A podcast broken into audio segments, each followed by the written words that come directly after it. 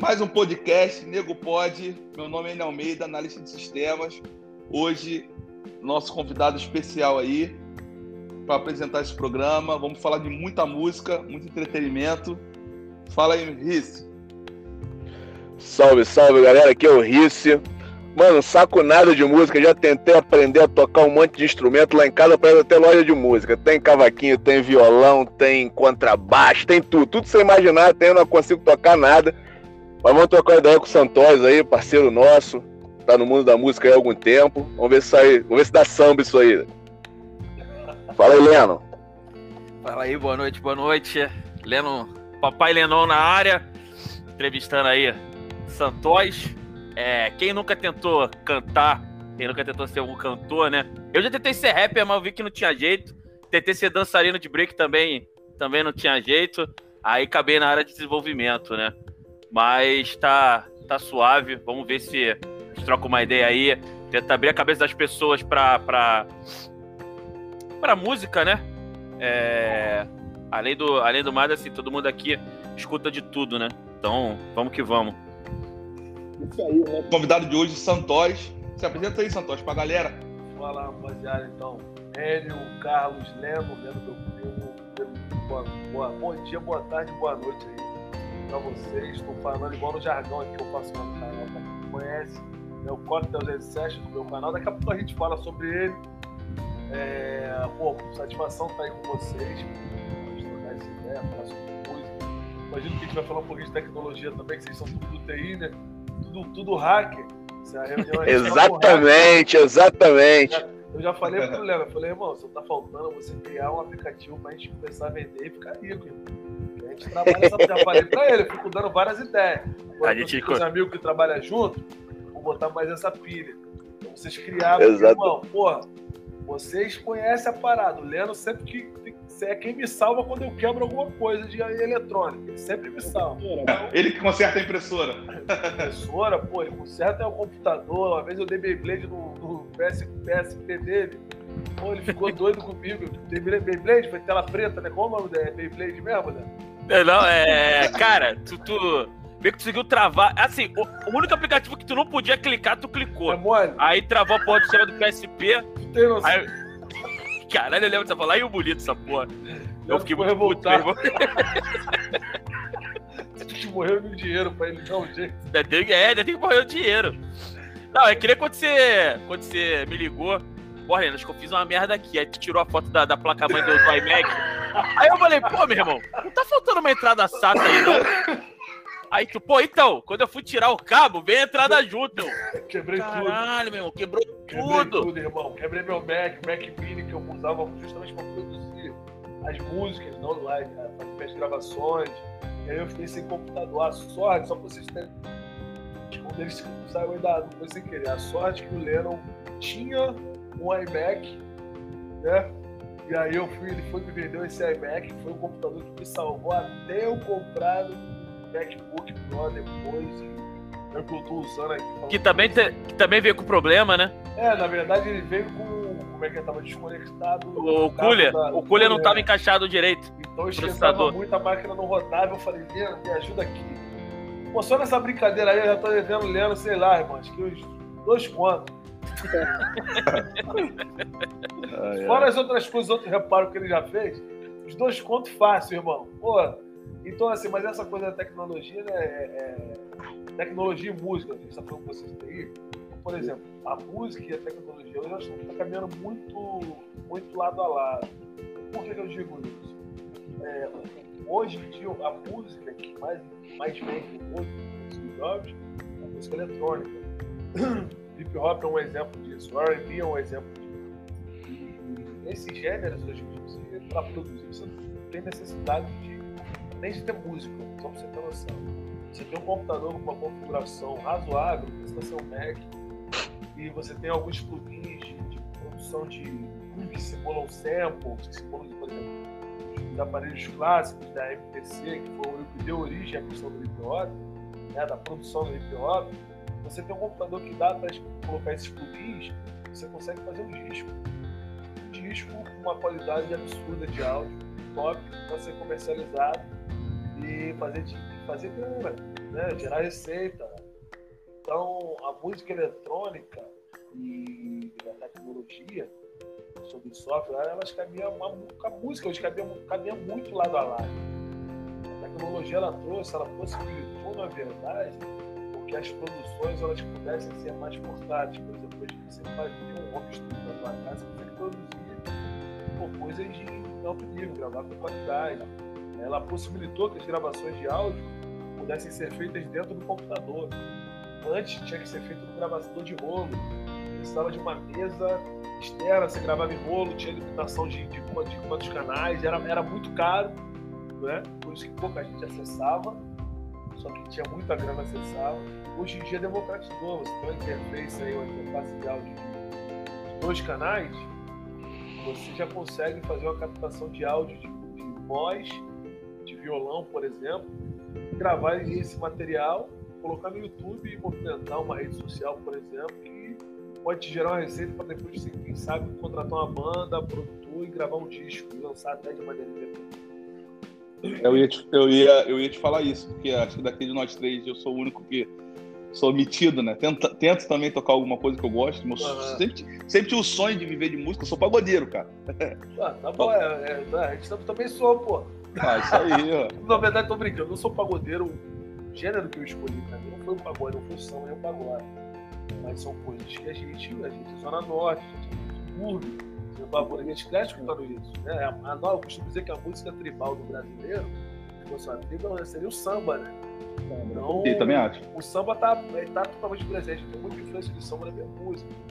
O gênero que eu, que eu escolhi, que eu fiz por opção, uhum. no meu trabalho, é o soul, é o funk, é o R&B, é a música negra norte-americana. Só que temperando com as coisas nossas, coisas do Brasil a gente não, não mesmo que tente, é muito difícil você fazer igual ao americano. Também não é essa a intenção fazer igual. No Brasil a gente consegue absorver as informações de fora, é, né, mastigar aquilo e jogar para fora uma outra coisa, com a nossa cara, com o nosso tempero. Aí eu posso te dar um, um exemplos com relação a isso. Dois mestres da Soul Music brasileira, que é o Tim Maia e o Cassiano, que faleceram recentemente. Esses caras, eles deram a cara que viria a ser a, a black music brasileira. Quando você escuta o trabalho deles, você vê que a influência norte-americana, música negra norte-americana, que eles viveram muito dessa fonte, mas você vê que tem o tempero brasileiro, que aquilo ali é genuinamente brasileiro. Então, eu acho que é isso, a gente chegar e é, adaptar, beber dessas diversas fontes. Falando isso que você comentou do samba, eu tô, aí, por exemplo, eu não sou um artista de samba, já gravei um samba, né? um samba que é uma composição minha. O nome da música é Dinheiro é Prestígio, quem quiser pode botar aí. Santóis, Dinheiro é Prestígio nas plataformas digitais, Spotify, Disney, YouTube, que vai achar lá. Não é um samba, eu queria ter pelo menos um samba gravado. Eu chutei muito samba por conta da família. Lennon é mais novo do que, do que meu primo, é um pouco mais novo ele está ligado o quanto, quanto, a, a, quanto a riqueza musical a gente teve no, no, meio familiar. É, nossa é. tia, nossas tias é, é, é... influenciaram a gente demais, né? Tia Eva foi uma, né? É, que, porra, ela botava Steve Wonder, ela botava Steve Wonder, por exemplo, cara. É, é, pô, ela tinha o disco do, do, do, tipo, do, do Steve Wonder. O Tim Maia também. É, é, é, acho que minha tia também escutava muito, meu tio Leandro também sempre escutou. Sim. Então ele sempre foi influenciado por, por, que pra esse tipo de música até hoje, né? É tô que assim, a, é, a música que a gente escuta até hoje sempre foram mesmo. É, ou é samba, ou é, ou é o Ryan B, ou é o próprio pagode, né? Que também é, é que eu sempre gostei, né? É, na verdade tá, tá muito, tá muito negra essa questão da música preta em geral. A música negra em geral. Não se escute totalmente música negra. Você falou da Tia Eva. Na casa da Tia Eva tinha, tinha era, né, pô, era vinil na época. Se um pouco maluco, talvez você não lembre gente chegar lá, vai lá, tinha vídeo do Cat Stevens, que é um cantor, não sei qual é, qual é a cidadania dele, mas assim, é uma parada muito boa, né? uma música um clássico. É... Como é que é a música? É...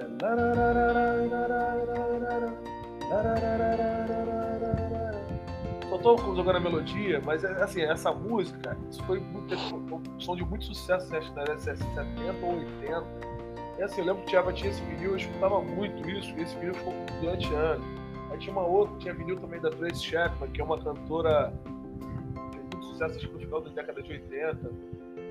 Vocês devem conhecer aquela música Sorry, you Ouvi muito.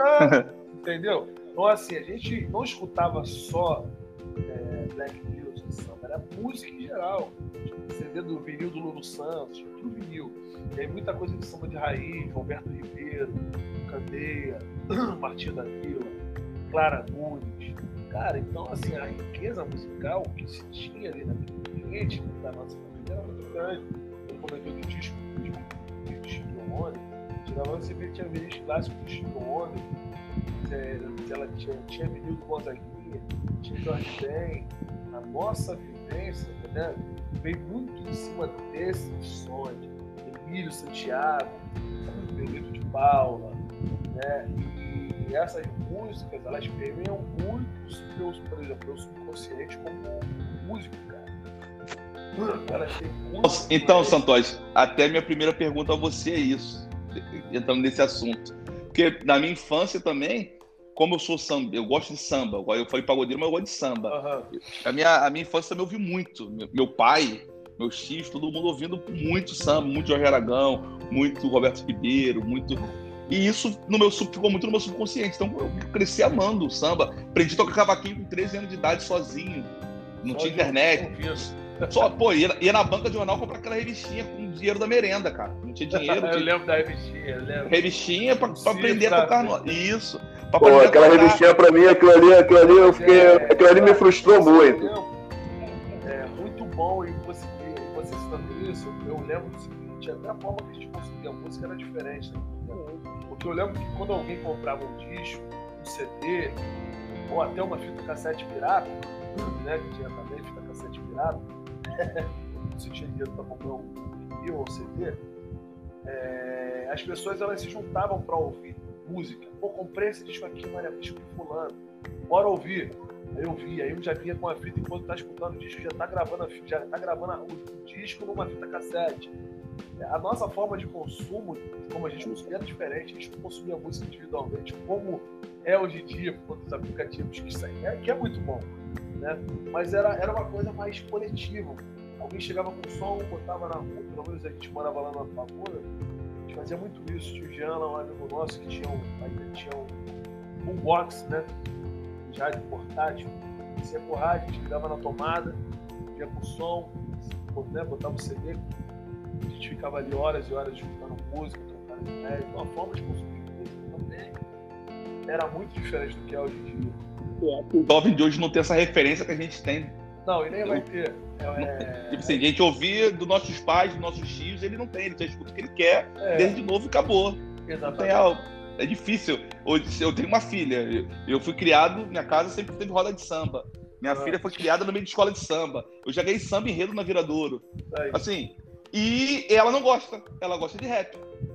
É porque, na verdade, por exemplo, o rap é, o som, é o som de agora também da juventude. Sim, né? sim, sim. Tu se identifica cara, a forma de consumo mudou, essa é a verdade. Tipo, hoje em dia também as coisas são muito mais rápidas. Né? Como você falou, eles, eles escolhem. E bota o fone, irmão. Bota no YouTube. Acabou, bota, acabou. Não, realmente, hoje a facilidade, hoje, hoje, eles têm, hoje a gente tem uma facilidade que naquela época não tinha. Pô, eu vou te dar um exemplo clássico. Alex, como é que a gente é, escutava rap nos anos 90? Era ah. IO, IO MTV, 3 horas da manhã no sábado, botava o cassete ali pra poder gravar e a gente tinha pilha de, de, de, fita, de clipe grava de fita. Exatamente, tinha várias. Era, era praticamente um YouTube ali dentro de casa que é, a gente tinha. Casa, é verdade, você sabe disso, gravava direto. Né? Gravava direto. E, e naquela direto. época ainda tinha o VMB, então assim, é, na época o VMA também, né? Uhum. Que eram os dois, acho que os dois prêmios da, da Podemos TV americana e brasileira. Porra, era só showzão. Porra, lembra do show do Jahu com a, com a Shanti? Pô, aquele show era maneiro pra cacete. Que... Cara, eu acho que tem algum lugar gravado. Eu acho que tem algum lugar gravado mas hoje só jogando YouTube que dá que É, que tem, né? Que tu acha, né? Cara, mas tem, mas tem muita coisa que a gente tinha que, cara, é até difícil de encontrar hoje. Não, e tipo, é, eram as ferramentas que tinha. Eu lembro que na MTV, São Paulo, a MTV era liberada. Aqui no Rio não era. Tinha que fazer uma macetinha na TV. é, exatamente. Não, tinha que fazer assinatura. Tinha macetinho, mas a gente fazia o que? Tinha assinatura. Lá de casa, o macetinho que você tá falando, foi o quê? Meu pai fez assinatura, cancelou a assinatura pouco tempo depois, porque ficou apertado para pagar, e a TVA na época deixou o cabo lá. Aí eu falei, pô, mano, vou botar esse cabo aqui na TV e ver qual é. Coloquei o cabo na TV, ver qual é que comecei a sintonizar, irmão. Pegou três canais: MTV, é, ESPN Brasil e XN. Falei, ah, irmão. Que, ah, eu lembro da XN! Eu lembro, eu lembro. Eu falei, de graça. Eu só, eu só gostava de esporte. E de música, não via mais nada. E XN ver de brinde. Já deixei pra minha mãe ver essas séries bananadas que tem nesse canal aí. Lá, era de graça, mano. Anos, anos. Eles largaram o cabo e ainda pegava os canais, os canais de TV aberta com a qualidade, uma qualidade que se tivesse na TVA. Porra, foi lindo. A gente se beneficiou, né, dessa parada aí. Porra, Realmente, era, anos. eram fitas e fitas. De o Yu, o Yu passava muita coisa boa, assim. Na época, pô, era só CD, né, irmão? Essas coisas, assim. Pô, eu lembro que alguns artistas eu conheci através do Yu MTV. Vou te citar uma que se tornou uma das minhas cantoras preferidas, a Gil Scott. Eu lembro quando Gil Scott. a Gil Scott a primeira vez, eu fiquei apaixonado. Eu falei, nossa, deve ter tipo um bairro, pô, de gueto norte-americano, só preto, e era, uma, e era um local muito parecido com o local que eu sou, que eu sou nesse criado, que é o Village de Palmeiras, né, os prédios, aquela questão do, da, da praça, a rapaziada em volta, em volta da praça, né, aquele clima negroide. Eu lembro quando eu vi aquele clipe, eu fiquei maluco. Vários outros, outros artistas som a gente conheceu por lá. Aí a gente conhecia esse material por lá, tinha um outro local também, que a gente conseguia acessar muita coisa, respeito a Black Music, de maneira, é, de maneira mais acessível. E aí eu lembro que o Leandro, nosso, nosso primo, né, fazia muito isso, que era na Uruguaiana, tinha a coletânea do Black. Coletânea do Black, do Black volume 1, volume 2, volume 3, vários volumes. O Leandro comprava muito, muito essas coletâneas lá no Black. Como o Leandro também era um pouco mais velho que a gente, já, já conseguia comprar mais os CDs, né? Tinha o dinheiro dele e comprava um CD, já tinha um musical formado, que tinha influência da, da, da tia Eva. E eu lembro que o Leandro tinha material da Zantier, Cara, tinha muita Zanier. coisa. Escuta até hoje. É, All for One, que é um grupo vocal masculino. é, da década de 90. Lembro que o Leandro teve aquele um escadinha Bra- Brasil On, tinha malandragem, né? RZO, era uma coletora que tinha vários artistas. Então a gente, além dessa questão da, da familiar, trazia a, a, a música brasileira, que era muito forte no TV, o samba, também a música internacional, a música internacional, assim, música pop internacional. É, depois que a gente foi crescendo, a gente foi começando a buscar as nossas outras referências. Eu, por exemplo, eu escutei muito rock and roll na minha adolescência. Quando eu falo rock and roll, é tipo Sepultura, Raimundo, Rafa, Chico Sainz, Nação Zumbi, é, Offspring, é, pô, várias outras, é, Body Count, que é a banda do Ice Do- do Ice-T. que eu- lembro que eu- An- Anos 80 o rock foi muito forte, né, cara? É, é, mas eu, eu, eu, eu vou botar assim, anos 90, porque eu sou, eu nasci nos anos 80. Nos anos 80 você escuta, escuta o que tá ali, o que botam pra você, né? Até quando eu cheguei numa idade que já buscava, aí não, anos 90 foi mais ou menos isso aí. E a questão do hip hop também entrou muito forte, justamente por conta dessa, dessa, dessas influências né, de, de black music. E aí você começa a acessar os clipes de rap, pô, você vê os, artistas né, bem vestidos, né, todo mundo bonitão. Pô, ser preto nos anos 90 não era igual ser preto agora não, né? Complicado, né? É, Era era, diferente. é, era diferente. É, então a gente era não diferente. tinha autoestima que vem sendo construída assim, gente Quando você via um negro, a referência desses caras era, era, era impactante mesmo. Eu também sentia É. muito isso, entendeu? É, pô, então assim, quando a gente teve contato com, com o hip hop, a cultura, foi um. Foi, foi tipo assim, pô, irmão. Ali geral ali, os caras, são, porra, os negão, todo mundo bonitão, bem vestido. Porra, mina, né? Porra, espreta gata. Pô, calma aí, mano, eu pareço o quê? Eu pareço essa rapaziada aí. É meu, meu tipo, é minha cara, é o meu corte de cabelo. Então, isso fez um, foi muito importante também, na verdade, de respeito à construção de autoestima, porque a gente começou assim, a se, se enxergar como belo, porque a gente, até que eu lembro, não se enxergava. E aí, aquele boom do Racionais MCs, né? em 97, com o Disco Sobrevivente, Inverno no Inferno, é, fez muita gente começar a olhar mais para a cultura do rock. São Paulo era muito forte, sempre foi muito forte, então sempre mandou, né? Vamos dizer assim, a Black Music sempre teve as coisas é, Aqui no Rio já, a gente já tinha mais a cultura do funk, foi carioca, e tal. É, que também era muito boa, mas a questão do hip hop, acho que quando o Racionais surgiu, é, com esse disco, era uma virada de chave assim, para a cena do rap nacional em geral. De lá para cá veio surgindo muita coisa. E eu entro num contexto de, como artista, assim, de som, é, rap mais ou menos nesse, nesse período.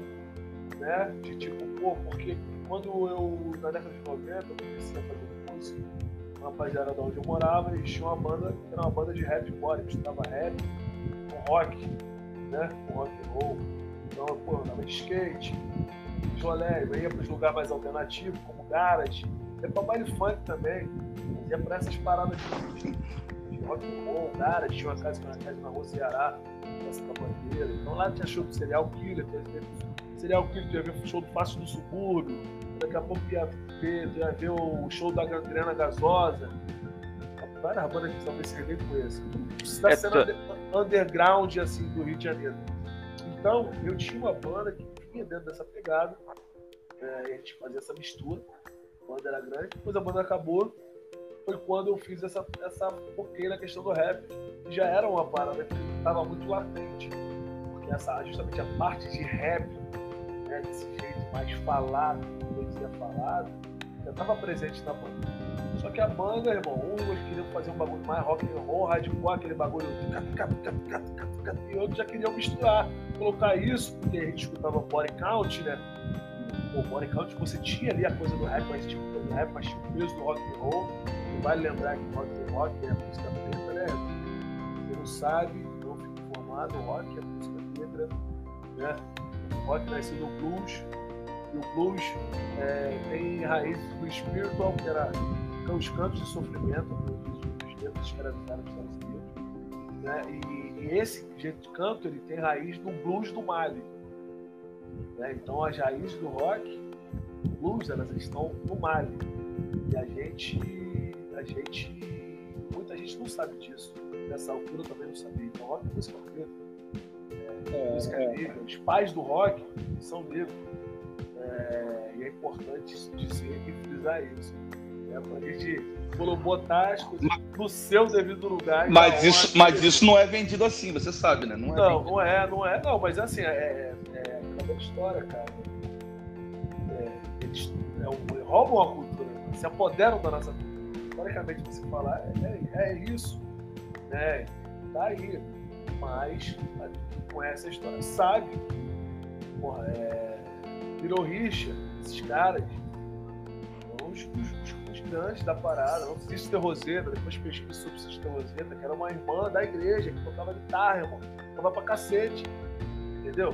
Só groveria. Então, a raiz da parada, a da parada é Eu acho que a música, ela tá aí pra todo mundo usar, assim, que a música preta que o branco use, o chinês, japonês, mas eu acho que é importante é você dar o que a primazia da cultura é desse, é, desse povo aqui porque aquilo gera uma riqueza. A música também gera riqueza, gera receita, gera dinheiro. Eu acho que você deve voltar para o seu povo, para as pessoas dessa forma. Né? Mas historicamente não foi isso que a gente viu, realmente. Né? Poucas bandas de rock assim. Muitas pessoas conhecem. Tem até uma que é muito boa chamada Living Color. Se você não conhece, dá uma pesquisada. Living Color foi uma banda, os caras muito negão. Negão bom pra caraca. Caraca. Tem sucesso também, os caras de 80, 90 mas as pessoas não sabem disso. É, então, assim, pô, eu tive essa questão da banda de rock, né? E depois comecei a fazer rap. E aí, quando eu, eu entrei para um grupo de rap chamado Posse Reagir, é, era formado por mim, Jovem Cerebral. Então, o Jovem Cerebral foi o primeiro MC da Furacão 2000. Tem aquela música, hoje eu vou comer uma rabada com amor e quem não acreditar, Eu lembro. Era dele?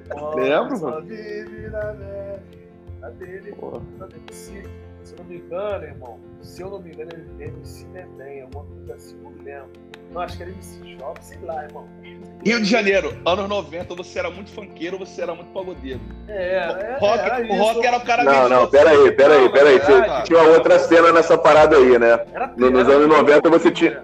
Você falou tudo, anos 90 era tipo, você era funkeiro, era funkeiro, era funkeiro, pagodeiro, pagodeiro, roqueiro com roqueiro, roqueiro era bicho maluco. Mas também tinha a galera do charme, né? Eu sempre pensei como músico, cara. Era forte o Charles. desde, desde moleque. E eu sempre, por exemplo, sempre escutei pagode, escutava rock pesado, sepultura, irmão, Pantera.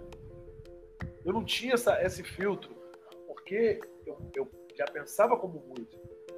Entendeu? É, mas a galera tinha tribo. Tinha Não, as a tribos galera bem tinha tribo. separadas. A é. galera é meu ex-primo mesmo. Quando eu parava bem na família era novo, não vai lembrar, mas quando eu parava de escutando sepultura, de bagulho pesadão, os caras, pô, rock! Rock, meus primos, rock, pô, rock! Ah, eu lembro, isso eu lembro. Isso aí eu lembro. Eu escu- rock! Falei, eu escutava. Escutava rock, mas escutava Jorge Ben. É, mas escutava soul, mano. Entendeu? Mas, mas o quê? Isso é mentalidade de músico. Entendeu?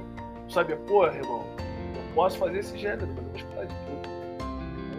Eu absorvia, e você, e hoje isso, quando eu falo isso pra você, isso me influenciou, me influenciou muito a minha música e até a minha percepção na, de respeito à produção, a pegar um artista que não, é, não tem o mesmo gênero que eu e me garantir na hora de produzir.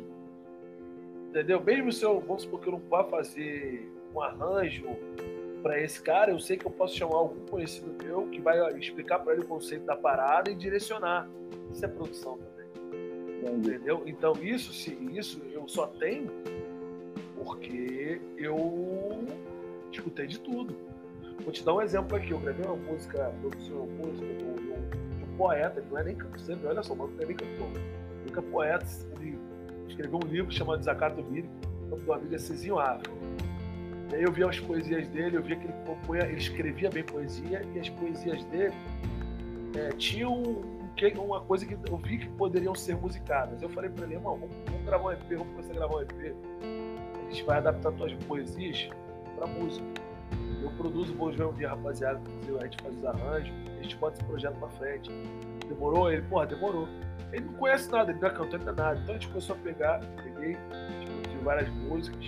Quando você vê as que foi lançado até agora, também para as plataformas digitais, se você jogar Seguizinho África, você vai achar ele no Spotify, Deezer, YouTube, etc.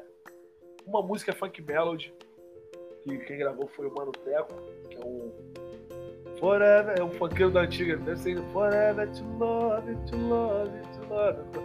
Forever to love you, baby. Acho que é da antiga, acho que é mais ou menos assim a música aqui. Que grava, né? Ele era da dupla Teco Buzu. Gravou essa música que se chama Amor Preto, um Funk Melody. E uma música que quem gravou foi eu e a, e a ex-mulher do Cizinho, chamada Canção pra Maquena, que ele fez com a filha dele. Essa música, essa música é um Ijexá. Tem uma outra que é um hip hop, é um rap, que quem gravou foi o DMC. E tem uma outra que é uma parada meio spoken word, né, de poesia falada, instrumental tribal. Todas essas músicas que produziu fui eu. Mas daí é a sua visão de produtor já, né? Que tem que olhar com aquela. Também, exatamente, mas aí é muito influenciado por, por tudo que eu escutei. Ô, Santos. filtro do que na hora de ouvir música. É, isso ajuda bastante, né? Na hora de música produzir, é né? música. Não, demais. Calma aí, deixa eu só botar o computador na tomada aqui, que acho que vai descarregar, vai des- descarregar energia. Segura só um minutinho, dois minutinhos. Tranquilo. Acho que o Risse. Cara, ele, é, acho que ele falou que, que tá, dando, tá dando problema na conexão dele lá. Caramba. É, tá, tá no meio do mato, pô. voltei, voltei, voltei. Mas Só aí, pode- Deixa eu fazer uma pergunta aqui primeiro. pri- Primeiro ponto. Aí ele voltou. Fazer a pergunta aí, primeiro ponto é como que você. é, porque eu, eu acho que no Brasil, aqui no Rio de Janeiro, assim, ou ou o garoto ele quer ser jogador de futebol, ou o sonho dele é ser músico. Eu já quis ser os dois, mas mais músico. mais músico. Eu sonhava muito. Chegou uma hora que eu não deu, que eu tive filho, tive que estudar. Aí eu fui para a área de tecnologia. Mas até hoje eu toco. É uma coisa que eu não sei viver sem. Como que foi você, um garoto negro de periferia, é, vou viver de música. O que custou você? É estudar, porque eu conheço muitos que querem viver de música, mas não estudaram. Ah. Entendeu? Pelo convite, você que estudou. Eu sei que equipamento de músico profissional, assim, Hoje é mais, hoje é mais tranquilo, você consegue montar um home studio em casa, mas na época que você começou não era, né, cara? Não, não. Como é, como é que era para você era ter esse conhecimento? Difícil. Hoje eu gravo em casa minhas coisas. Eu pego aqui embaixo, eu tenho o Reaper, eu boto no meu ah. microfone que eu comprei, tranquilão, já tenho a placa, faço minhas paradas. Mas antigamente não, cara. Então, assim, como que foi para você conseguir chegar a esse passo a passo seu, assim? Cara, da onde você pegou força, falou, não, eu vou estudar, eu vou viver disso mesmo. É pra galera aí que tem essa vontade, mas o ponto é, tem que estudar, né, mano? Não tem jeito. Tem que estudar. Por exemplo, estudar, estudar. Eu cheguei a estudar na Vila Lobos, eu fiz campo popular na Vila Lobos. Mas eu fiz a né, irmão? Do meu jeito, né? É, do meu jeito. A verdade é que eu não me formei na Vila Lobos. Fiz um período. Passei até lá alguns anos atrás para saber como é que estava meu status. Para saber como é que estava meu status e estava lá como se não tivesse formado. Mas eu estudei na Vila Lobos Campo Popular e eu fazia percussão como ouvinte. Né? Com o Rico, professor Rico, estudei lá com alguns professores que tipo Bom Thierry. Então, assim, é, estudar, estudar, eu escutei foi canto, que é o meu instrumento. Eu toco percussão, toco. Eu já até dei estudado depois de anos, mas meu instrumento é canto. Sou cantor, mas que por necessidade também teve que aprender a ser produtor beatmaker. Por quê? Aí eu vou entrar na, na quando eu ainda era, tinha um grupo de rap jovem, com isso. É, a gente, para produzir, era muito difícil você produzir um beat. A gente gravava, cantava muito, a gente fazia em algum lugar, cantava em cima da base de outros artistas, pegava, sampleava a base, fazia uma, uma trilha com 10 minutos e todo mundo cantava em cima daquele beat, né? Tinha, tinha, tinha discos que você tinha faixas instrumentais, a gente usava dessa forma. E na época a gente até chegou a produzir com, com, com, empresário que uma música de, né, tipo, de uma só, e, mas era muito caro. Vamos supor, 900 reais em 2001 pra você produzir uma Porra, isso é dinheiro pra cacete. É isso aí. É isso aí. Produzir, quando eu falo assim, produziu o beat, mixou, gravou, mixou e masterizou. No áudio finalizado para você chegar e lançar. Era isso. E antigamente você, você tinha pelo menos aí umas quatro músicas ou só suas produzidas quatro beats teve, tu já tava bem pra caralho, isso pelo álbum lançado. Uhum. Aí o que aconteceu? Depois disso eu fiquei um tempo longe da música, por sete anos, sem produzir nada que você fazer. Quando eu voltei foi mais ou menos por volta de 2009, voltei a produzir algumas coisas de bicho. Ainda não tinha equipamento, né? Mas aí o que, que eu fiz? Eu, eu vi que eu precisava ter o equipamento, que é ir para estúdio para gravar, ainda era muito caro. Aí eu, o que, que eu fiz? Eu fui, comecei a comprar aos poucos, comprei o Mac, Mac Mini, eu sabia que era um computador que era muito usado nos estúdios de gravação top, por conta do sistema operacional fluido, né, que não estava todo pau, e também por conta do Logic ProX, que é um, um sistema software de gravação Madal, muito focado na música eletrônica. E isso como que isso aconteceu? A gente vai pegando dicas nas vezes que a gente vai para estúdio, os amigos já, já conhecem, trabalham com equipamento. Então eu comecei a buscar esse conhecimento, comprar equipamento.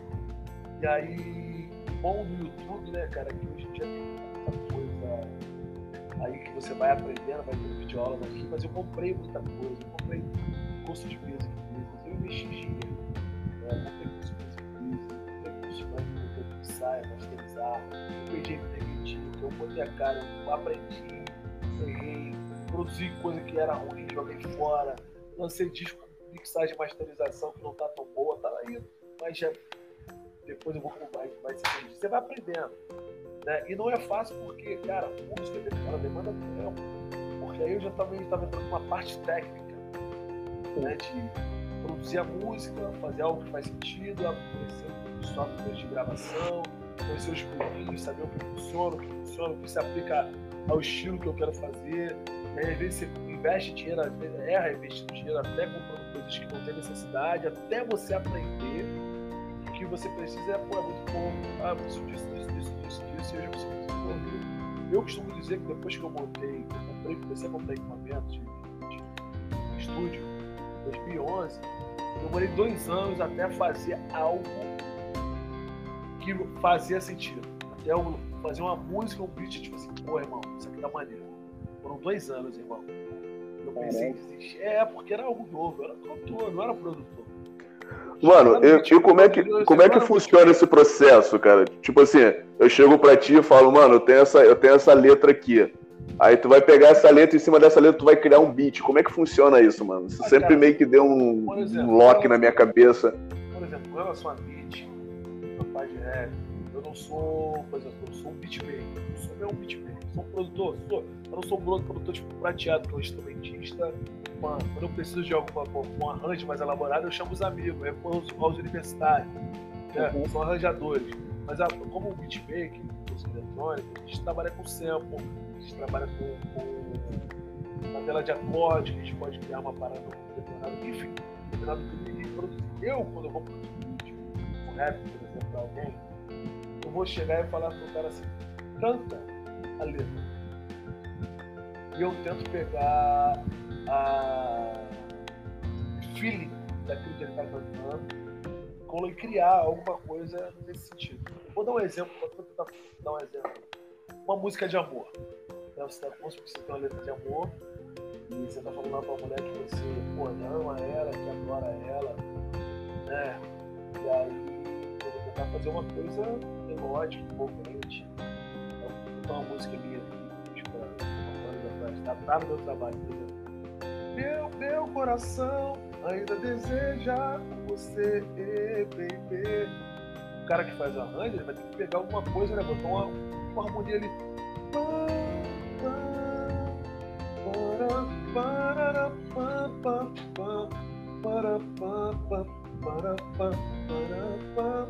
Que combine, que você faça sentido. Né? Mas o rap, como o rap não é uma parada que tem melodia, é meio que pegar no ar, irmão. Aí é uma parada, acho que bem espiritual mesmo. Tipo. É, é, tipo assim, vamos, chega, manda uma letra, vamos, vou pegar, vou fazer, vou dizer que tô andando na rua de noite, a polícia chegou, parou, você revistou. Pô, tu vai botar um bicho o quê?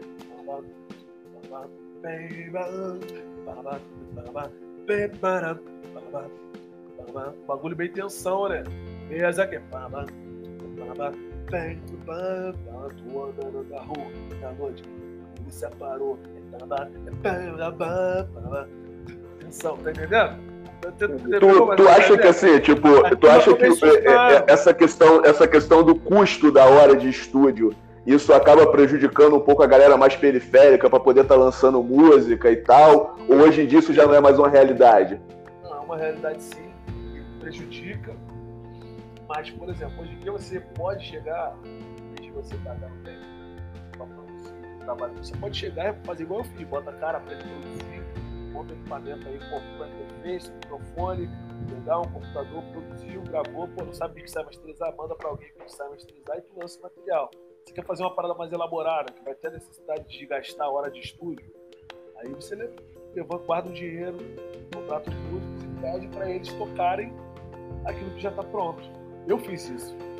É, eu lembro que eu lembro que quando era mais quando era mais novo, né, eu cheguei a escrever algumas músicas e tal, mas a gente sempre esbarrava na questão do custo, porque a gente não tinha dinheiro. E aí o cara chegava, pô, tem que ir no estúdio lá na Barra, a hora de estúdio é X, a gente ficava assim, pô, mano, mas eu não tenho esse dinheiro. Então a música acabava morrendo ali num, num, pedaço de papel guardado dentro da tua gaveta ali, isso nunca ia pra produção, né? Não, mas é o preço. Esse é o preço.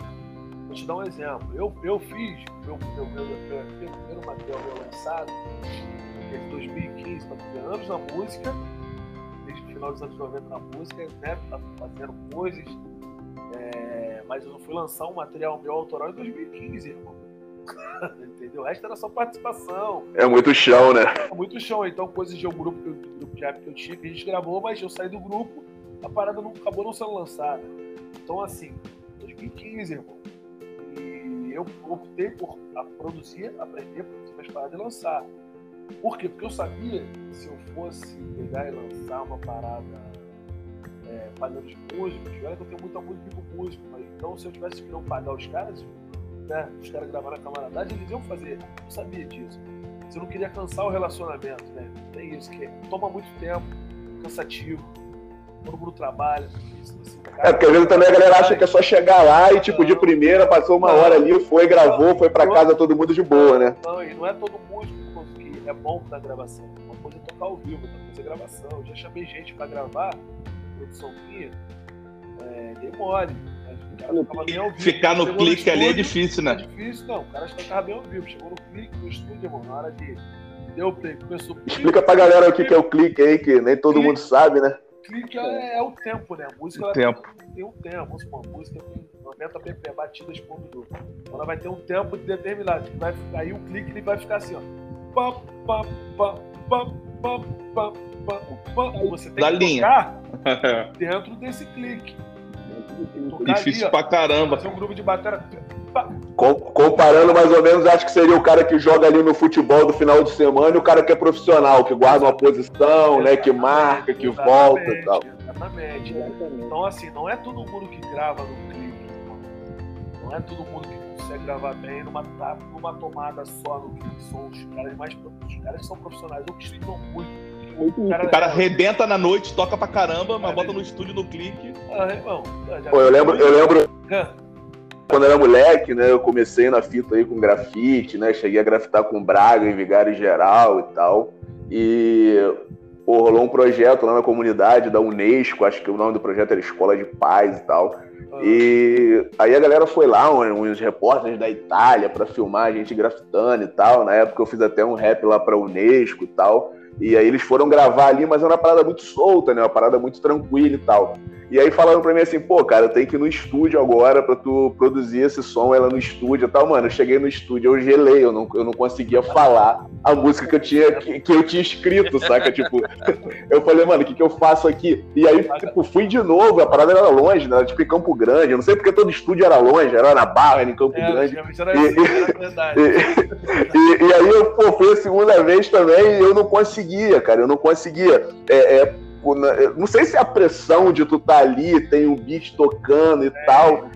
Ou, não sei se é o fato de. Porque no dia que fizeram a gravação do vídeo, eu tava dentro da favela, dentro da minha comunidade, eu tava com a minha galera ali do lado, todo mundo me conhecia, então você se sente confortável, ah. né? Mas quando chega ali no, no, no, dentro do estúdio, tá você e um cara que nunca viu na tua vida, sabe? Tipo, é uma parada totalmente diferente, né? Eu, eu tenho um amigo que dizer que estúdio entrar numa sala de gravação, você gravar, Vera, o trabalho, é, é, um portal.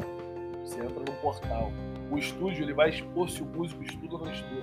Ele vai expor tua vergonha, vai te deixar pelado. É mais ou menos isso. E tipo. Ah, eu provei feio, velho. Vagabundo ruim de estúdio, sai de meia mesmo, os caras músico mesmo, é o seguinte, é, ó, o cara que tá falando, olha pro lado do produtor fala assim, ó. Não tá rolando não, nem chama mais. O mundo é ruim, é assim rola, não é. Tem gente que é bom pra gravação, mano. Tem gente que não dá pra gravação. Já vi muito isso. Vários amigos passar vergonha, mexer cheio de marra e, mano, foi tocar, ó, já contou cadê o tempo? Cadê a pegada? Não é só a questão de tocar no tempo. É a pegada, a dinâmica. Vamos supor, baterista que ter uma dinâmica ali. Às vezes o cara cansar, irmão, ele vai começar tocando na pressão no início, ele cansar a música no final vai estar sem pegada, vai estar sem punch. Então é uma série de coisas, é muito, é muito minucioso, né? Essa gravação ao vivo. E aí, respondendo ainda essa questão que você falou, perguntou, a dificuldade antigamente de se produzir, passa muito por isso, porque você tinha que chamar alguém, um músico bom para poder gravar. E o músico bom era caro. Não era só caro, ainda é caro. Você vai chamar um músico para gravar uma música, só, só gravar uma música, se for um violão, vai pagar uma média aí um, um amigo, 250 reais, vai gravar um violão numa música. É, é por isso que eu falo com ele que tem que pagar as paradas. Ele é músico, ele tá com dinheiro. E se aí você vai, aí você vai, vamos supor, você vai, isso eu tô falando, tô dando valor de amigo. Eu, eu gravo com é. um amigo. Aí você vai gravar um disco com 10 músicas. 10, 2, 250 vezes 10, quanto dá? É bom de matemática. 2.500. 2.500. Isso só pra gravar o baixo. Pra um. Pra um. Aí pra um amigo, né? É, Isso. pra um. Aí, aí o baterista, mais, ó, o baterista, mais 250. Já deu 5, né? no pagode, então, que tem um monte de instrumento pra, Pô, pra gravar, pode é, falar. Você tá entendendo? Entendeu? E aí. O cara já começa a dever a todo mundo, né? Devendo, filho. E aí, o cara, hora de gravação. Irmão, um estúdio bom, bom, bom, top. Hora de gravação, você vai pagar 200, 200, 250 reais. Mas assim, estúdio top, top. O Playhack, na Barra da Tijuca, mas estúdio top. É fantástico gravar coisa lá, mas vai ser um material absurdo. Vale a pena. Entendeu? Aí, geralmente você pô, geralmente pra gravar a gente pega o quê? Um período ou dois, um período são seis horas. Mano, você já vai aí 200, só, só pra gravar, só pra entrar no estúdio e gravar, é 1.200. Mais o quanto? né? Mais o músico, Porra, aí tu chama um cara que não grava direito, irmão. O cara grava tudo fora do tempo. O cara pode fazer, fazer perder dinheiro. Fora, pô. Vai querer é dinheiro jogado fora. Vai dinheiro jogado é. fora. Vai querer matar o cara, mano. Entendeu? Aconteceu isso comigo, irmão. Tinha me fudar uma moral, achei que o maluco, porra, tinha que ver, irmão. Sorte que tinha um outro amigo que salvou. Papo 10. Quando o dinheiro sai do seu bolso, você vê o tempo passando, o cara errando. Fala, é, pô, toca aí, cara. Pô, isso, aí, isso aí que tu tá falando é importante, porque, tipo, muitas das vezes o cara acha que assim, pô, cara, eu sou bom aqui, escrevo uma letra, vou ficar rico com isso, mas tu tem um investimento, né? Tem um custo. Ah, você tem que investir ali até você conseguir é, ter algum é retorno, né? É treino, e a gente vai. É, é, é, a gente que é meio autodidata, essa parte de produção, eu sou autodidata. A maioria da rapaziada que tá produzindo galera da hip hop, do R&B. Aí é todo autodidata, é rapaziada que entra no YouTube, vai lá na, no site da Rússia, baixa, baixa programa, pirata, né, os amigos da Rússia, vocês sabem como é que são, né? Tudo hacker igual vocês, né? Aí compartilha tudo lá, né? Aí a gente, né, quando tá sem dinheiro, né, recorre. Entendeu? Vai lá. Acha as paradas. recorre, recorre à ilegalidade, né, mulher? É, é, é assim, não aconselho, vou ser bem sincero pra você, eu invisto dinheiro. Assim, eu achei muita coisa pirata. Invisto dinheiro, mas eu também invisto muito dinheiro em plugin, pack, tudo. Se a gente fosse montar um estúdio hoje, se a gente fosse montar um estúdio aí maneiro hoje, tipo assim, é, quanto que a gente gastaria em média para montar um estúdio assim, para dar para gravar um material de qualidade assim e tal? Ah, vou falar do, do meu montei recentemente, foi um upgrade que eu dei no meu home studio. Até pro canal, no 4007, pra quem não sabe, eu sou barman também, eu trabalho com barman, trabalho com música, mas também trabalho com barman.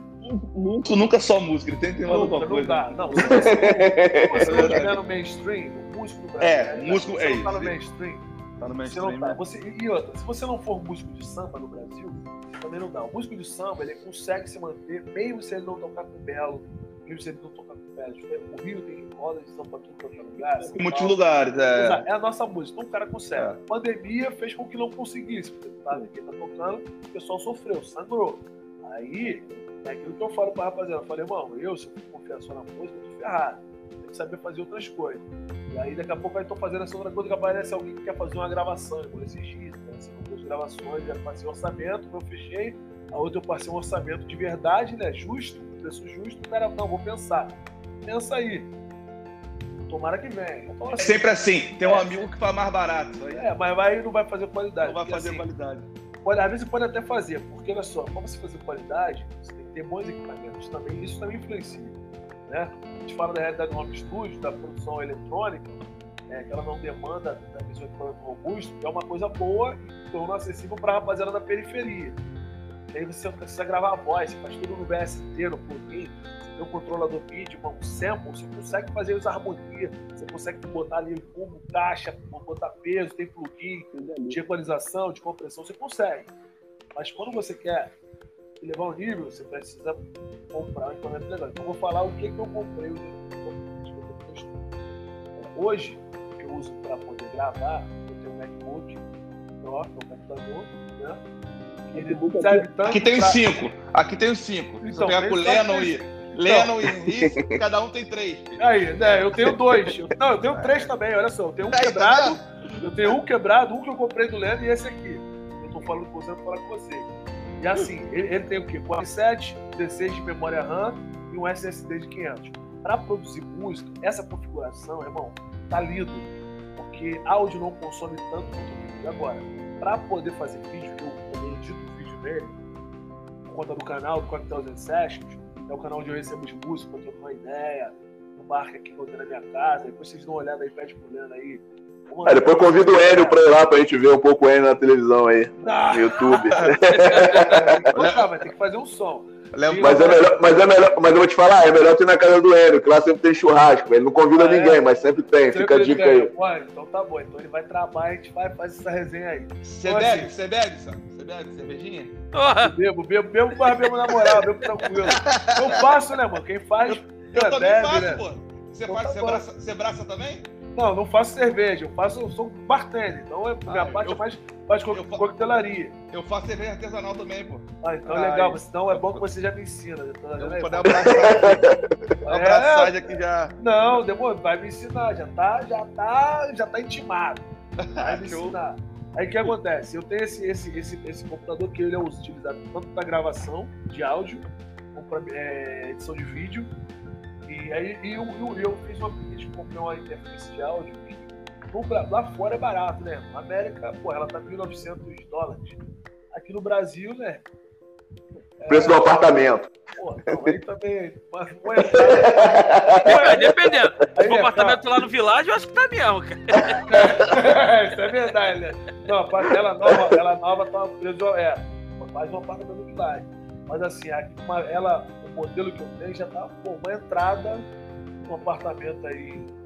É, na, na Vila, né, complexo Chapadão, você dá. Então, assim, vamos, vamos botar uma interface aqui de 15 mil reais, bota de 15 mil reais. Mas você não tem, tem que ter só ela. Aí você pega o computador, 15, aí bota mais 5, aí bota os microfones, entendeu? Pedestal. Comprar um Shure. Exatamente, não, aí por aí vai. Microfone você não tem som, eu tenho microfone dinâmico, pensador microfone shotgun, tudo isso, irmão, é, soma no valor. E aí você, pô, com, com, tem um add-on, você compra plugin de áudio. Então vamos botar, hoje em dia, o meu, meu setup hoje em dia deve bater por volta de quase 30 mil reais meu setup de home studio. Só que é um setup que é o seguinte, hoje eu gravo, posso gravar até 32 canais, uma interface, né? durante anos e ela entrega uma qualidade de áudio muito boa. Agora, o cara pode precisar começar por isso? Não, não precisa, mano. Mas no mínimo ele tem que investir num bom computador. Uma configuração, no mínimo aí, ó, no mínimo um i5 de uma geração que aí vocês podem dizer melhor, né? Eu tinha um i5, eu sempre até pedi de componente com relação ao processador, mas, pô, se o cara tiver um, pode até ser um notebook, um Windows, um computador com Core 7, 6 de memória RAM e SSD, irmão, ele vai conseguir produzir é, então, tu foi comprando no, no, com quanto tempo também, né? É, o... exatamente. Né? E Você o dólar naquela época também, assim, o dólar tava, por época que começou, tava baixo. Era governo então... Dilma, Lula, né? Lula, Dilma. Tava 1,50, né? Você é. comprava coisa na China. Não, mas assim, o, o, o cara, assim, hoje, hoje o cara comprou um MacBook, o MacBook acho que é uma das poucas coisas que é de eletrônica que, cara, valoriza, né? Porque os MacBooks hoje estão ficando mais caros por causa do dólar e, e, e os novos, então, tá vindo aqueles preços absurdos. O, o, o N, por exemplo, tá. pagou. Pagou Aí, caro tá. também no dele, né? 15 mil. Não, pagou um pouquinho menos. Eu dei um sorte que comprei um esses dias aí Um pouquinho menos, 14. Não, mas, pô, mano, mas olha só, mas olha só, mas é ferramenta de Ué. trabalho, mano. É, trabalho. Pra vocês, pra vocês. Não, isso é. Por exemplo, se eu tiver que dar 14 mil no Mac, eu vou dar. Eu conheço, o bagulho funciona. O bagulho não me dá, não me dá trabalho. Se não quebra, pô, eu tô com o MacBook ali de 2008 que eu peguei do Lena e já me, sal, me salvou, irmão. Eu, tô, eu só tô com um Mac quebrado porque eu fui um animal e quebrei o bagulho. é, e, o, e o iMac é Core 2 Duo, né, Alex? É, não é nem. Core 5. É, entendeu? E, e a parada funciona, né? E funciona. Eu não faz você passar raiva, não, cara. Você não, trabalha não faz. de boa. Porra, eu tô com um computador aqui, pô, de 10 anos já, o MacBook Pro de 2011, mas, mano, o bagulho tá aqui, ó, voando. Eu vou continuar, uso ele, acho que por mais ou menos mais uns 5 anos, tranquilo. Pra mim, é pro que eu tô fazendo, tranquilo uma ferramenta. A gente, a gente que trabalha com parada, a gente tem que entender isso. Mano, tá, só dá, dá pra eu começar só com essa parada aqui mais humilde? Vou começar com mais humilde. Eu comprei uma, pô, minha primeira interface era de dois canais, uma N áudio, MPEG 2, dois canais. Na época eu paguei sei por anos, gravei meu primeiro EP todo dela. Mas, mas, a galera hoje em dia valoriza seu, seu trabalho, seu porque eu, eu, eu, como a música em geral, né? Não só no samba, no pagode, mas geral, a galera não valoriza muito. Ah, tipo, você, você falou, você tem outros trampos por fora. Aí a galera vê como trabalho mesmo, pô, meu preço é esse, pô, quebra essa, é pra mim. Vem, é, grava um sample pra mim aqui, pô, no, na camaradagem, muito amigo. Igual sou eu, pô, onde eu vou, eu, eu era. Todo mundo chamava pra churrasco, pra levar o cavaquinho pra tocar um pagode. Pô, mano, eu também Entendeu?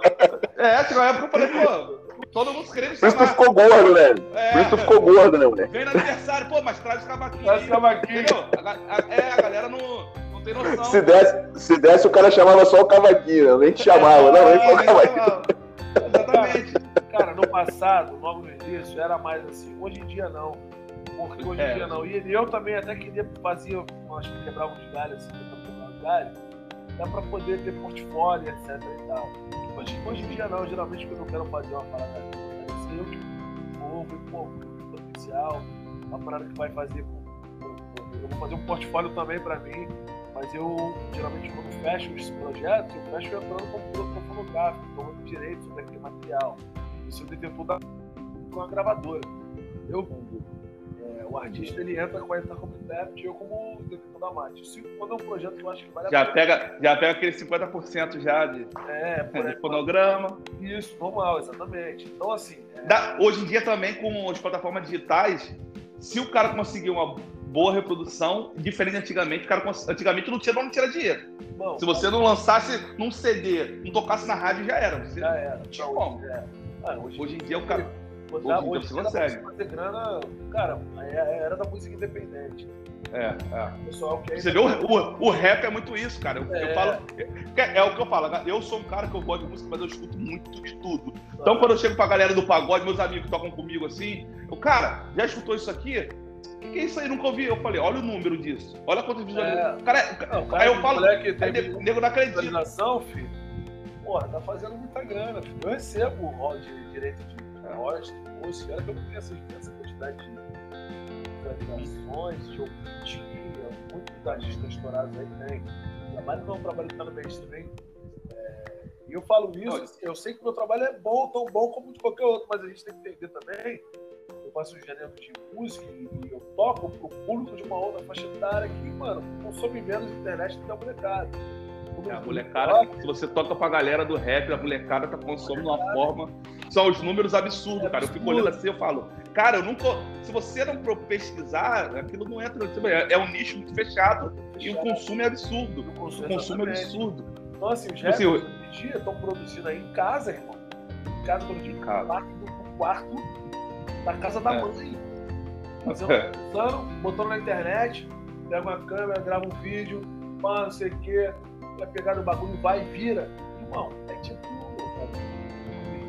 milhão, dois milhões de visualizações, daqui a pouco lança outra música, dois milhões de visualizações. E aí uma coisa interessante, a forma também de lançar, hoje em dia, hoje em dia o cara não lança, não é mais lançar um disco, vai lançar cinco. Você lança uma música hoje, talvez você lança mais outra. É, eu tenho observado isso, eu tenho observado isso. Mas esse é o formato, porque esse é o formato. você lança um disco hoje na plataforma de digitais, você perde a oportunidade de fazer mais dinheiro com lançamentos é... picado, né? Com é, singles. Exatamente. E pode ver que as músicas hoje elas ficam na parada, mas sei lá, dois meses, Lançou uma, lançou, sei lá, três semanas, uma música tá no hype. Passou aquelas três semanas, já tem outra música.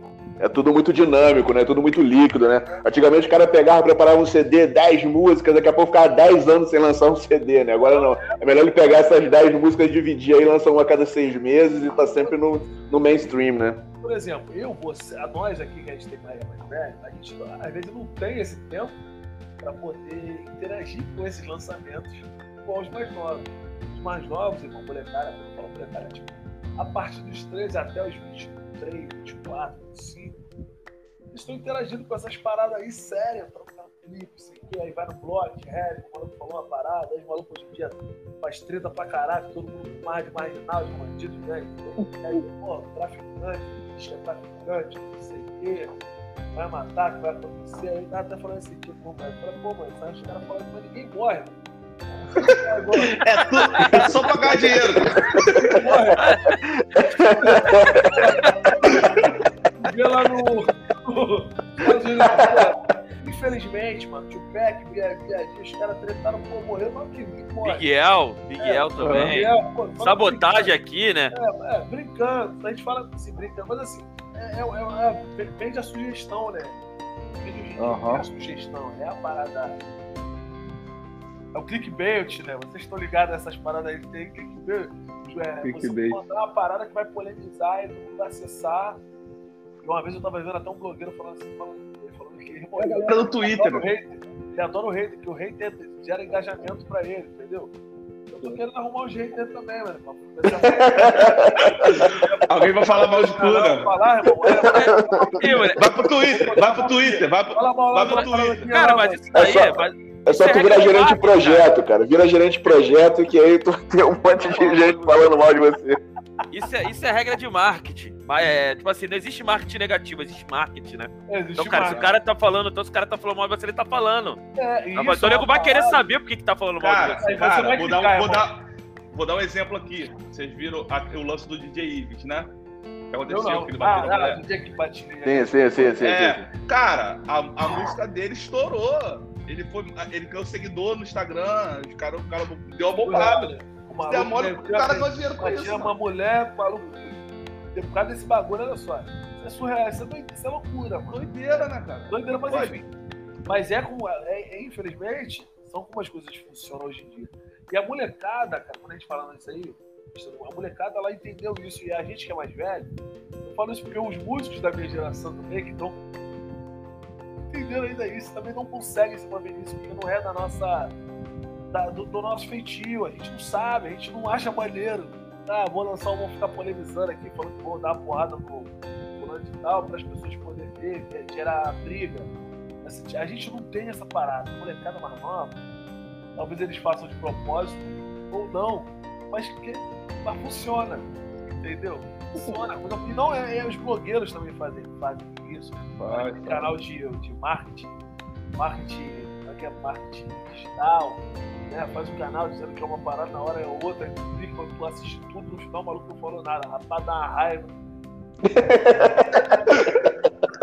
É, é, é, isso aí. Mas até tu parar de cair, irmão, tu já caiu muito, a gente caiu só nisso aí, o cara já deu engajamento. O canal dele já pô, ah. tá com uma boa quantidade de boa visualização no YouTube, já ganhou dinheiro com anúncio.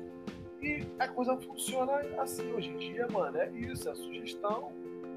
Enfim, como vai mudar? Vai, mano. Entendeu? Essa é, a gente tem que se adaptar. O músico, o cara que é músico, tem que se adaptar à realidade atual. Né? De, de, de tudo de produção, de geração de conteúdo, se reinventar. Vou dizer pra você legal, hoje, cara, atualmente eu tô muito mais produtor do que cantor. Eu tô muito mais um produtor de conteúdo que está fazendo um material, no caso o canal, né, o Patrão do Sérgio, muito mais focado na carreira de outros artistas do que na minha. E eu vinha, já vinha anos assim, produzindo material de outras pessoas, outras pessoas no África, outras comecei a produzir também, é outro frente. Mas enfim, tem muita coisa que eu vim fazendo que eu meio que fui deixando meu trabalho como produtor de lado, mas também entendendo o quê? Que se eu não fizer esse, esse trabalho de somar com outros, tentar criar é, que é um mercado, meu trabalho não vai andar, porque assim, meu trabalho não vai ser absorvido em lugares que, ah, que um artista de música pode entrar. Praticamente não tem lugar para tocar. Então, de verdade é essa. Então, como é que vai ser esse lugar para tocar? Você tem que criar. Você faz o evento, você fecha parceria com outros eventos, aí você se circuito. Você fez um evento teu, pode outro uma baixada que você vai, te mandar, vai lá, tocou lá, já, já rodou. Né? Porque não adianta você tocar, você tocou essa semana na Lapa e semana que vem querer que dê público. Ainda mais tratando de um artista que, que de um gênero musical que é, não tá bombado, então que não é conhecido. É isso, é consumo, música é consumo, irmão. É um demanda e oferta. Tem, tem, tá, tem demanda, mas não botou oferta, tá tendo procura, tem consumo quem está consumindo, irmão, não vai ser sustentável. Então, como ser sustentável? Tem que ir à frente. Tem que, por isso que eu fiz o canal, porque aí, por exemplo, tem o um canal do YouTube, mas eu tenho os eventos do canal. Fala, fala o nome do seu canal aí para divulgar para a galera, gente. Cocktails and Sessions. É abestalhado mesmo em inglês. É, de maneira proposital. Porque a ideia é circular com os eventos do canal em qualquer lugar do mundo. Cocktails, a gente fala coquetéis né, no Brasil, drink. Cocktails é inglês, já é internacional. Cocktails and Sessions. Sessions já é uma coisa dos músicos do Sessions. Então, Cocktails and Sessions. É a questão dos drinks, das entrevistas, onde eu preparo os drinks, estou conversando com os artistas e depois eles tocam mais uma performance musical. Né? Isso YouTube. E essa mesma experiência a gente leva para os eventos. Então, nos eventos o cara vai fazer o show, a gente vai botar lá uma tarta de drink legal, de maneira, por, vai ter a oportunidade de conhecer o trabalho desses artistas que é independente. Uma abraçagem de cerveja aqui para você então, gravar aqui. Não, tá. mas, é, mas eu, quando eu falei com você, eu não tô brincando, não, cara. É sério. é sério, fala para ele, é sério. Então, assim, isso também já é um lado do empreendedor. Nesses eventos eu não toco, eu não canto, irmão. Eu vou lá, apresento, faço a resenha rapaziada e promovo. Né? E dinheiro da bilheteria parte do artista, a parte minha, o dinheiro do bar. Quando a gente tem negociação, a gente mordeu o pedaço do a gente morde do bar, não, entendeu? E aí, para você fazer isso, você tem que ter estrutura, você tem que ter som, você gasta, você tem que ter demanda de público. Então, o canal é muito usado nesse, nesse sentido, porque aí eu posso achar uma parceria com o Marcos, programa, porque o artista veio participar do programa, a gente faz um evento em determinado bar, esse artista tocou nesse bar, isso já aconteceu, né? já fiz, tem, tá no YouTube também depois a gente fecha mais um evento no outro, no outro lugar, pode ser em Angra dos Reis, estou dando aqui um exemplo. Leva esse público para lá, esse, esse artista para lá, e o público tem contato, a gente começa a circular. Então, isso já sou eu, artista, percebendo o cenário. Se eu não tenho nova, eu não vou tocar, então tem uma peca de gente tem muito potencial artístico, não vai ter onde tocar, porque essa é a realidade. E eu falo isso. Por a pandemia, né? É, não, não só, não só por conta da pandemia, não, antes da pandemia. Né? O que acontece? Aqui, vamos supor, o funk ele tem o seu lugar, ele já tem os seus, seus lugares, então vai ter demanda, vai ter os artistas que tocar, vai ter o samba também. Tire o rock do samba. Agora, um artista de rock, ou hoje, cai.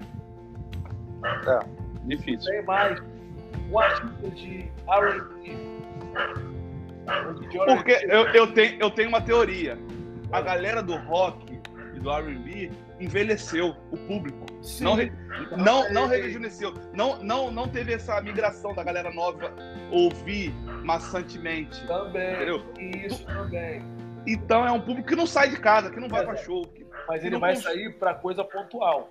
Sim um evento, por exemplo, o evento 407 não é aquele evento focado em bagulho de ficar bêbado, a porrada instantânea, confusão. Não, mano. Vai ter com a tua mulher, vai ter filho, então vai com o teu filho, vai sentar, vai escutar uma música. Tem show lá, entra lá no YouTube, tem o show do, do Joy G, que é o DJ de Afro House, com o Andy Drummond, que é um saxofonista de, também de Afro House.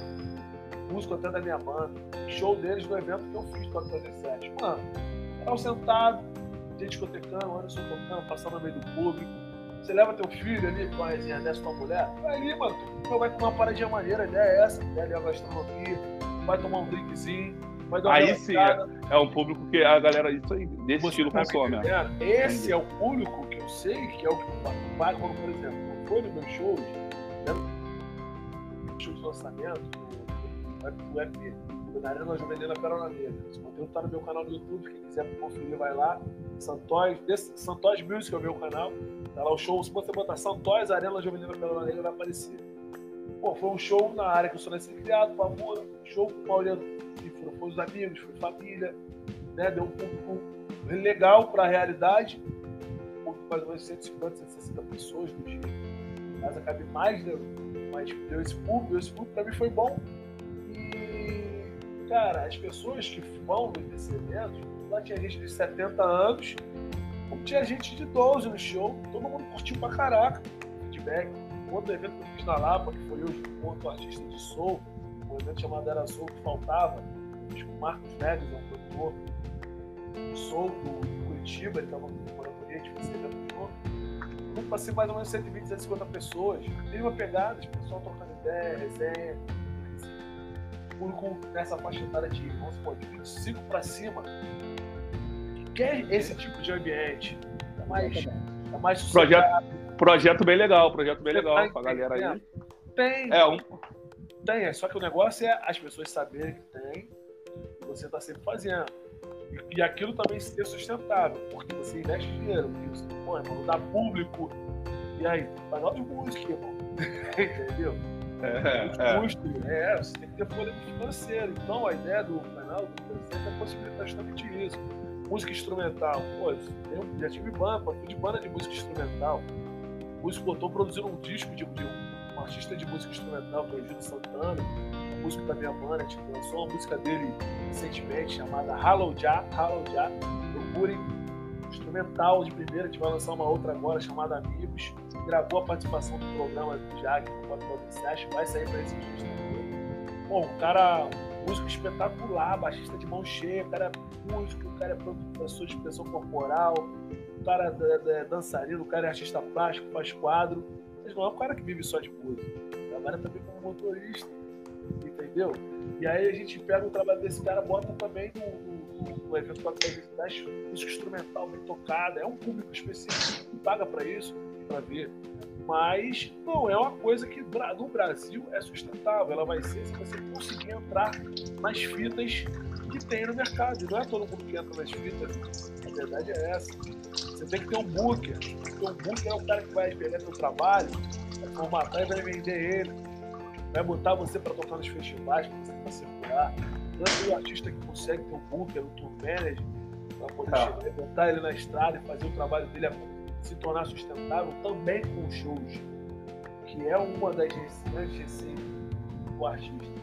Então, o que a gente está fazendo na Copa Caminhões é possibilitar que esses artistas independentes têm potencial, mas que não se enquadram no mercado que a gente tem como sustentável hoje em dia, possibilitar com que eles tenham um local onde eles vão poder gerar um conteúdo na participação do programa e depois que eles vão poder um local para eles tocarem, fazer o show, apresentar seu trabalho de maneira presencial nos nossos eventos. E se o cara faz isso no nosso evento, ele pode falar.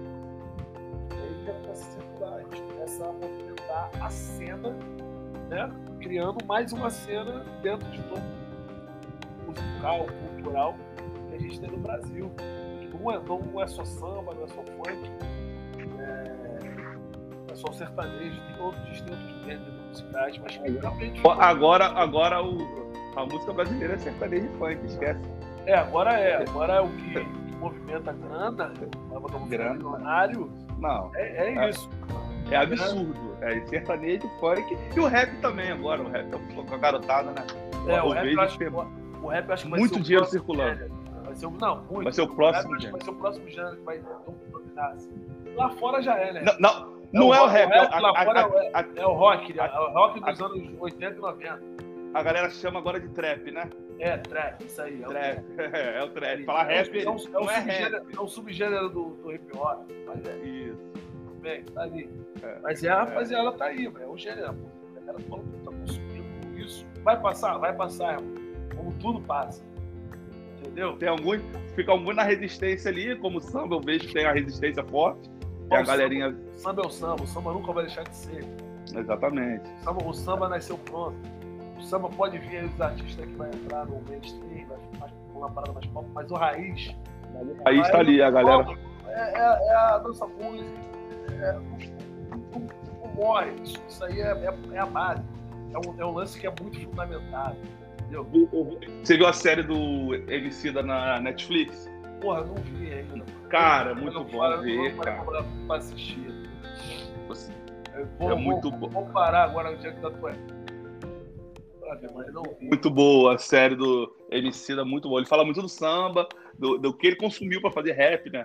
Ele ah. via muito samba, rap também, pegava os CDs antigos para participar da, da, da batalha, que ele participou, muito show de bola. E ele canta no teatro, né, cara? Nesse de São Paulo, ele tira onda. Muito ah, maneiro. Tá. É, e, e, e, essa representação do negro, né, que veio lá de baixo, Sim. venceu com a música, é muito bom. Aconselho todo mundo a assistir Netflix. É, é, um, é um case de sucesso né, nesse sentido. Case de sucesso. Um cara que pensou nas batalhas, foi hoje... fundamentando e ele, ele, ele, conseguiu acessar. Ele, ele é um artista do mainstream. Ele é um cara do mainstream. E, e hoje ele é um novo representante pensador, né? Tudo que ele fala, meio que a galera, né? É, a galera vai, vai abraçar. Ele, ele, ele, foi além, eu sou muito fã dele, cara. Eu gosto é. muito dele. Não, o papo é dele. Né? É, trabalhador, então assim, só construção, é construção, né, cara, de carreira. É, eu também estou nesse processo, talvez o meu caminho é um pouco diferente do Emicida, Emicida e até do público que eu, sei lá, que eu vou alcançar. Eu não sou um cara que, por não sou um cara de muito de, de levantar palmas, né? sou um cara de fazer música. Costumo dizer isso. E hoje em dia, também, levantar determinadas pautas, é, vou dar um exemplo. É, é, Black Lives Matter. Né? Aí você pega, por exemplo, pautar, usar, usar, usar, pautar os artistas transexuais, é uma pauta. O Pink Money aí, né? Tanto, e muita gente tenta acessar o Pink Money. São Paulo, mulheres pretas, é uma outra pauta. É. Então, Hoje em assim, dia tudo é isso. Embora eu seja, é pauta. Se eu, embora seja um artista negro, é, eu não, não, levanto tanta pauta. Levanto uhum. como, como muita gente levanta. Eu faço falo de amor nas minhas músicas, também falo. Mas eu acho que eu já tá tão implícito que eu sou preto, irmão, na minha música, no meu jeito de ser, eu acho que eu não preciso levantar essa pauta. É implícito. Olha pra mim, Entendi. olha é, é o jeito de falar. é preto, a minha música, a música é preta. Entendeu?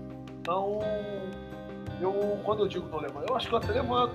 Mas talvez eu não levante do jeito que a galera tá fazendo hoje, né? É que você levante. Pra você ser aceito, você se enquadrar é, naquele miolo. Entendeu? Eu produzo um artista que faz poesia mano, de resistência. Livro de poesia lá. Mas é só pancada. Então, querendo, de certa forma, eu levanto. Meu trabalho eu quero uma música, uma música chamada Senzala Moderna. Sobre levanto, mas talvez eu não, não, não frise nisso no, no que diz respeito para fazer o meu trabalho ser aceito. Né? Aceito. Entendi. Talvez pode ser por isso também às vezes você fica de fora de determinada situação. Eu sou, vou ser sincero com você, eu sou um maluco que fico mostrando meus dentes para qualquer um. Entendeu? Eu vou ficar mostrando meus dentes. Essa é a verdade. Irmão. E quando você não mostra seus dentes para qualquer um, ou quando você não, não, não é um cara que gosta de render homenagem para quem não merece, ou então para quem não, não te respeita ou não te rende homenagem também, te trata como igual, a gente, né, irmão, deixa passar. E de fato, isso também fecha a porta. Né? Fecha também, é. eu sei como é. Isso fecha a porta. É. Você tem que entender que música é, é igual ambiente corporativo, irmão. É até pior. Não, o ambiente corporativo ele já é cheio de cobra, né? O ambiente corporativo, o cara pode vai te derrubar, ele, mano, ele vai fazer de tudo pra te sacanear, te derrubar. Então, a música é um ambiente corporativo. Gente que vai gostar de você e que não vai. Às vezes o maluco é, porra, é legal também, tal, igual você, mas porra, não vai com a tua cara, e aí? E aí? Não vai depender que você chegue. Não vai render uma homenagem, não vai somar, vai torcer o nariz, é, é isso. Ou vai tentar te sacanear de alguma forma, falar mal de você, ou entendeu? A gente sabe que essas coisas acontecem. Pô, aí, como eu falei, é um ambiente corporativo. Ambiente corporativo tem essas coisas. A gente tem que ter maturidade para lidar com tudo isso e seguir trabalhando. Show. Santos, já passamos aqui do nosso horário. A galera aí, né? É, pô. A gente faz geralmente uma horinha. Aí é bom, assim, convidado. É você é o primeiro convidado, pô. Você pode. Então tá bom, então, né? Me rascando logo. Show. Cara, muito obrigado pelo seu ensinamento aí, pela aula. Vamos tentar marcar outro, o próximo. Ah, mas sim. o próximo a gente vai marcar pessoalmente, que vai fazer aqui o churrasco, para o vídeo pro seu canal. Demorou. A gente faz, vamos sim, vamos a gente, a, gente, a gente faz uma roda de samba, a gente faz a cerveja artesanal aqui, você faz os drinks. Ah, quando eu falo, já é, já tá marcado. Não, não. Se ele, se ele não fizer, ele tem que tomar uma madeirada. Não, deixa comigo, deixa comigo. Pode cobrar, pode cobrar. Pode cobrar. Rapaziada, eu aqui casa. aí, ó. Valeu, meu primo. A ideia é maneira demais, tá? Pô, o podcast feito aí por, por vocês, os caras do TI. Sei que vai trazer assunto diverso. Então, assim, pô, valeu por ter sido o primeiro convidado. Né? Me fala para eu compartilhar com a rapaziada que foram sair. Resenha show de bola. Tamo junto. Valeu, meu primo. Valeu, galera. Até a próxima semana. Valeu, Lena. Valeu. Valeu, galera. Tamo junto. Abraço. Abraço.